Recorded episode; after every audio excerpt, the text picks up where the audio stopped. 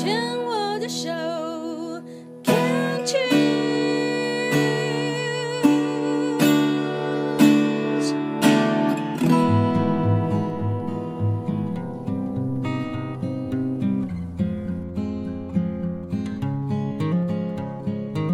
我们生活的地球是一颗美丽的星球，我们生活的台湾是一个美丽的岛屿。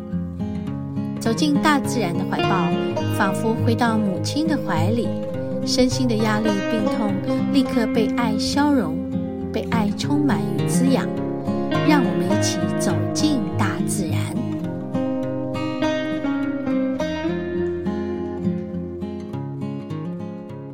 嗨，我们节目进行到第三个单元——大自然的疗愈。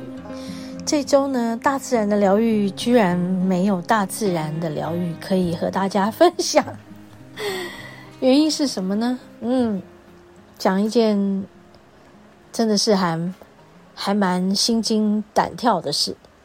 就在我们上周，呃，每周二都是我们进大自然去上自然课的重要日子。那那一周我们就很早就出门了，啊，就是。七点不到，我们就上路，然后开到这个东势，因为看着天空，就觉得台北北部这里啊，东北都是阴阴的天气，所以上高速公路一看，诶，我们好像往中部去是比较妥当的，于是我们就开往中部，然后心里就想说，那我们到东势去好，就开着开着开着了。啊、路上就聊天呐、这样，嗯，啊，说一些，嗯，上个礼拜发生了很多很多的事啊。那虽然我跟丽华是一起在店里工作，但其实我一直在家里面啊练功，我都没有去店里。啊，就是我需要休养，所以我就连续几天在家里，从早练功到晚上，然后写东西练功，写东西练功。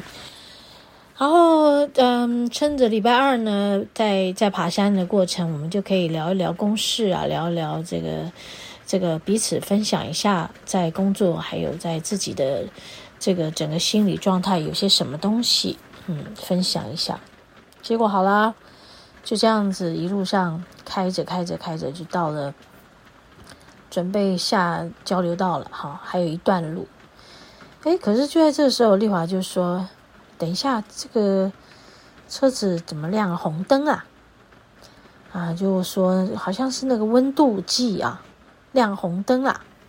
那因为我的车是没有温度显示的，没有那个刻度的，它就是，不然就是蓝蓝色的灯就告诉你车不不热，好像我们刚开始启动的时候，那个车是冷车，它就告诉你看这是蓝的。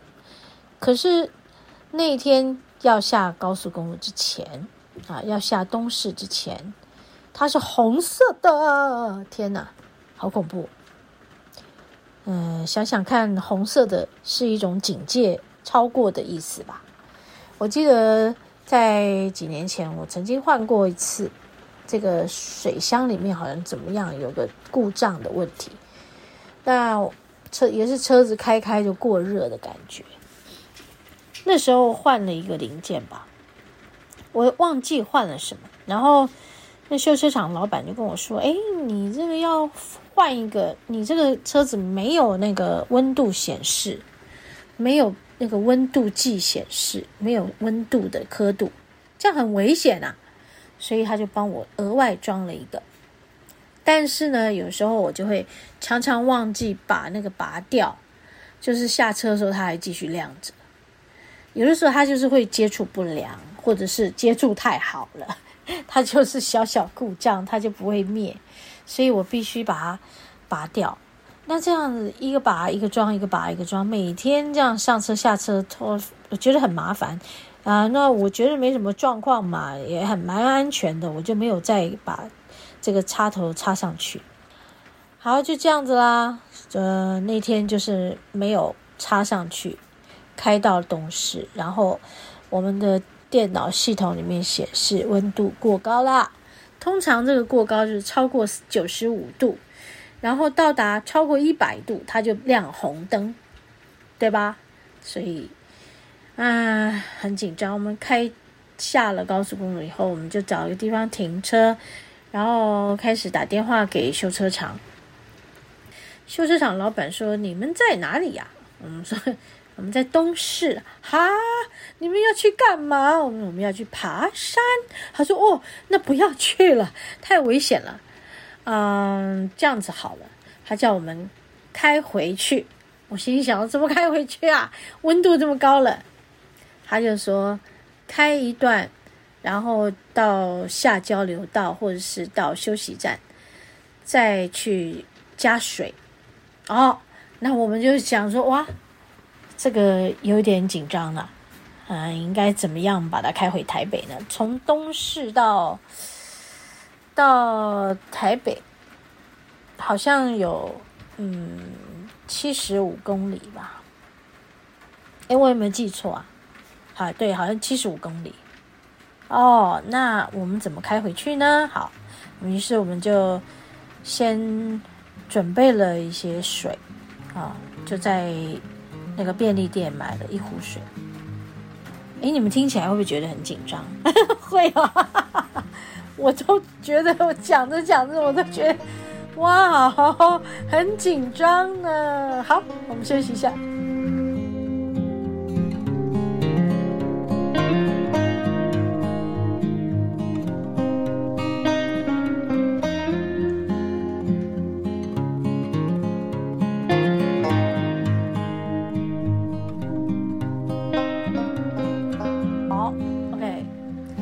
真的就是。上路了，好，然后我们就开开开开开，就开着开着开着开到哪里？开从东市开到，哦、像叫做铜锣，嗯，这什么地方我也搞不清楚。就发现温度哈，还没到铜锣，它温度就一直上来，一直上来呀，哇，九十一、九十二、九三、九四、九五、九六、九七、九八、九九，吓死了。丽华就赶快说：“哇，快点下去！铜锣，铜锣！”我心想：“铜锣洗豆一呀？你们吃过铜锣烧？好吧，就下去，然后就在路边就打开那个引擎盖，好，然后丽华很厉害啊，他就看一下那个水箱的水啊，哎，真的还变少了，嗯，然后我们就把大壶加小壶里面就加了小壶。大概加了三百吧，就好像觉得那个水少了三百。那从东市开到铜锣，大概呃有没有十公里还是几公里啊？好，然后就过了一下，等温度下降嘛。我们大概你知道，开到铜锣只要十呃十分钟十几分钟，结果停在铜锣下来的交流道旁边那里呢，停了半个小时。好。就这样，然后我们就继续找个恰当的时间，我们就又上路，好，然后还是一样哦，我就负责看那个温度表，哦，就是把那个温度表温度计插上去，然后开着开着开着，呜，它又上来了，它又飙高了，哎，就反正就是一直越来越紧张，然后呢，它本来可以开个十十二公里的。结果后来就只有开五六六公里就不太行了。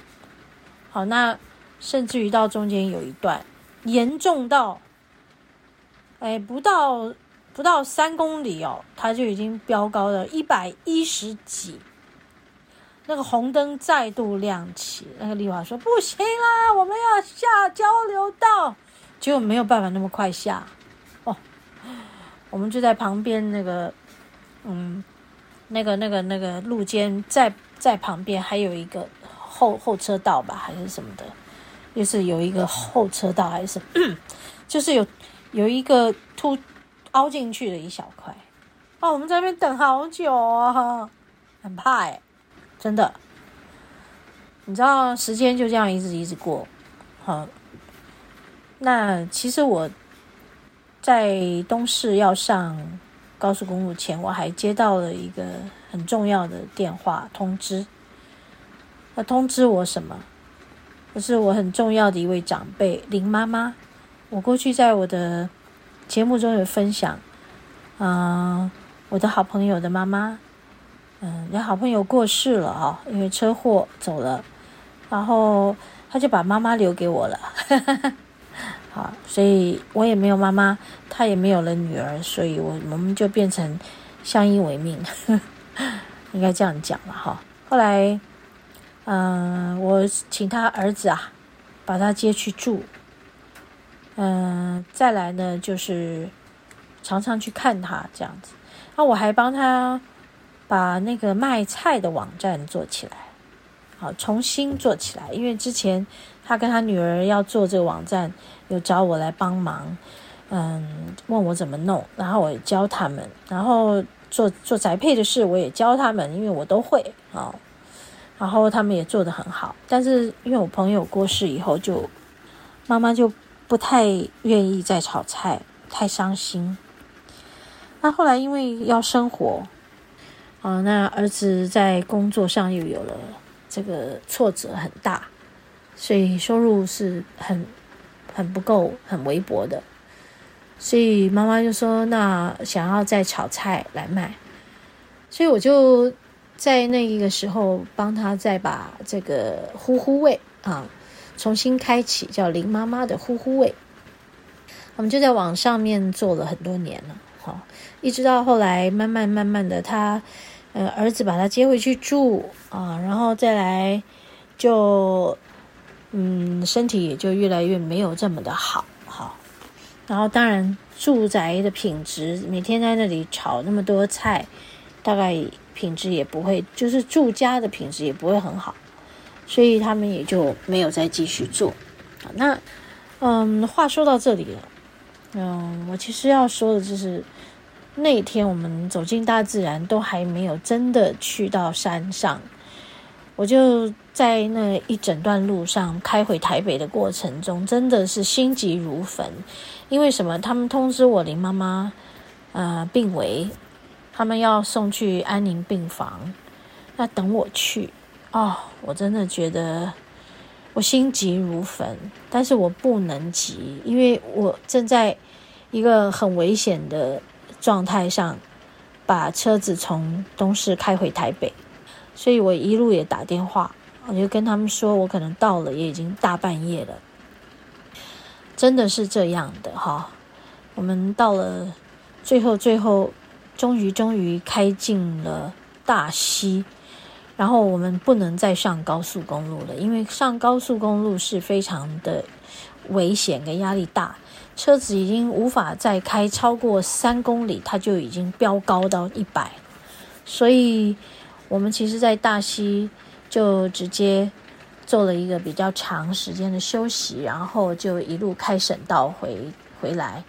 在三峡这一段休息了四次，每休息一次就是半小时，所以到了新店，终于到了我的地盘，我可以进车子路的这个加油站去，去把我的车子啊、降温到可以从新店开到永和的修车厂，再从永和修车厂坐车叫车坐车。去到林妈妈家，然后背着我的登山包，带着我的登山杖，这样走进他们家，然后去看他最后一面。因为进了医院以后，就无法再去探视，因为现在疫情的关系，无法再探视他。我说到这里，我心里真的还是非常的不舍。那天大自然的过程，虽然没有爬到山。我却攀登了一座巅峰，我自己觉得就是非常心急、非常忐忑不安。我开到了巅峰上，然后感觉生命正在逝去，觉得要放下，嗯，这个沉重的肉体。这个功课好好困难呐！好，这段我们先讲到这。休息一会，我们进入练功的疗愈。